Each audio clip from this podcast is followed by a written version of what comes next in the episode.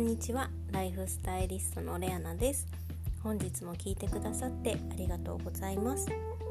今回は、まあ、人間関係にちょっとモヤモヤを抱いている方にお役に立てばいいなと思ってお話をさせていただきます、まあ、人間関係は、まあ、生きていく上で、まあ、大きな悩みの一つにも挙げられるんですよね。人間関係は、まあ、お仕事もプライベートもどちらも必要になってくるしやっぱり関わる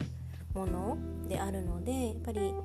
この関係がスムーズであればあるほど自分の居心地が良かったりやっぱり幸福度を上がる幸福だなと幸せだなと感じる、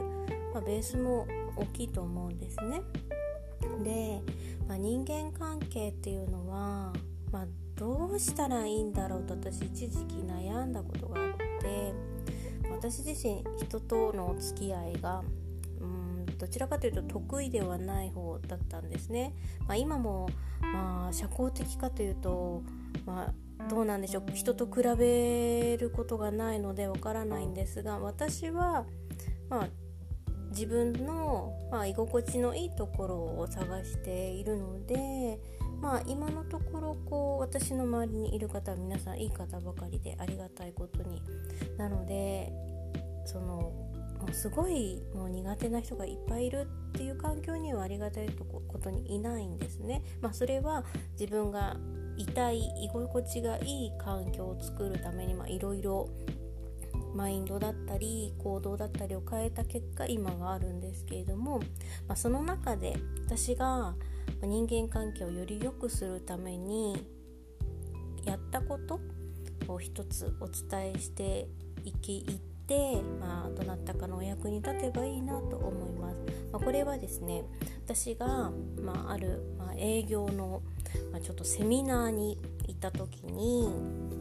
えーと、お仕事の内容としては、まあ、ちょっとカウンセリングというかこう人とこう営業、まあ、商品を売るという形でお話しする時に例えば自分と合わない人やっぱいるわけですよ。まあ、営業なのでねどうしても人間のこの心理的なものとかを読み解きながらこうお話をしたりするんですけれどもその中で例えば、ま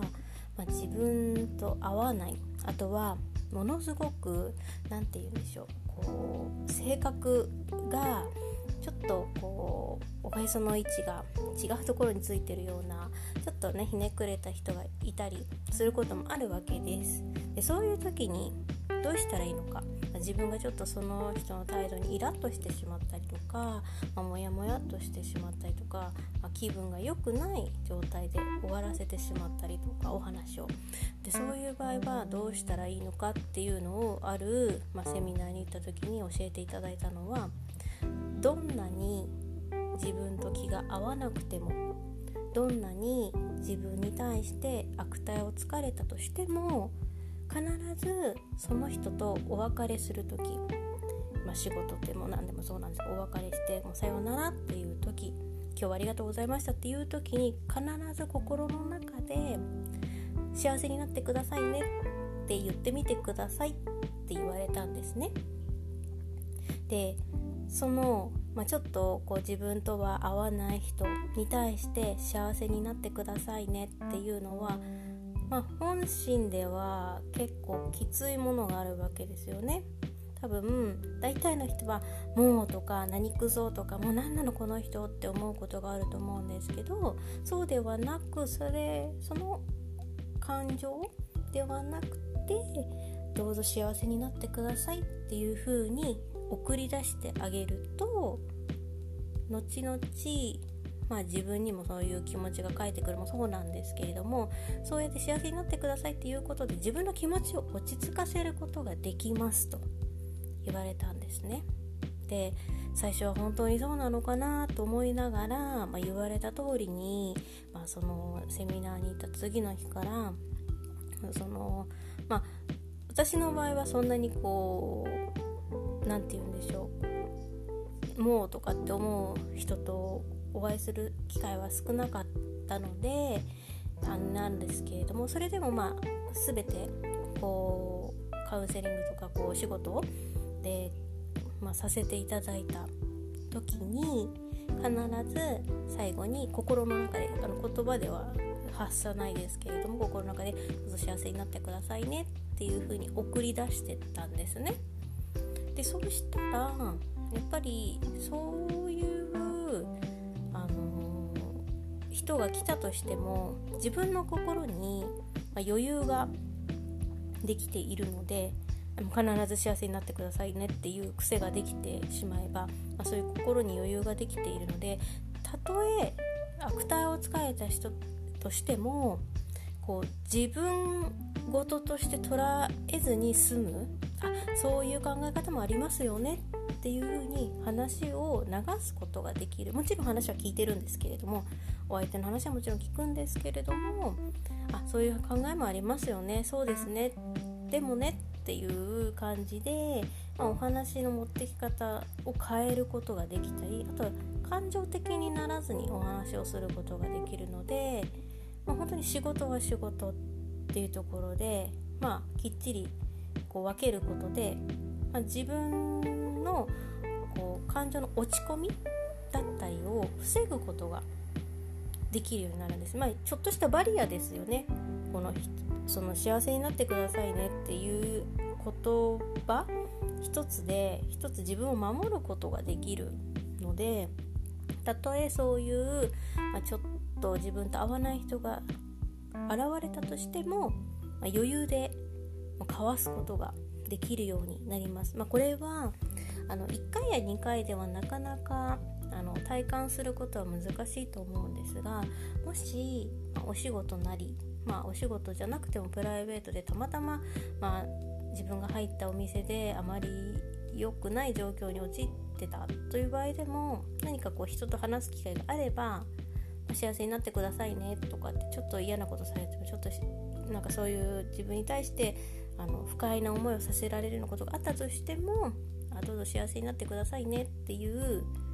風に言う心の中でね言う癖をつけておくと、まあ、だいぶこう自分の変な感情を出さずに済むので未然にこう悪いことが引き寄ってくるのを防ぐことができるようになるはずです。まあ、これ本当にあのぜひやってみてください。あ、特にこう人間関係どうしようどうしようとか考えてらっしゃる方とかなかなかこう自分の周りにこう思ったようにいい自分と会う人がいないなとか思ってる方は是非心の中でどうぞ幸せになってくださいねと会う人会う人に言う癖をつけるとよろしいかと思います。あの本当にこればかりは積み重ねなのであの1回やったところで効果っていうのがある。もちろんその自分の感情ベースのところもあるんですけれどもやっぱりこう癖っていうのはもう長年こうネガティブなものがあの積み重なってくるとちょっとポジティブなものを入れても全然反応しないんですけどやっぱりベースがいい状態になっているとたとえこうちょっと良くない感情がポンと入ってきてももう全然こう影響してこないんですね。本当かすり傷程度で済むので本当にあのぜひぜひもう会う人会う人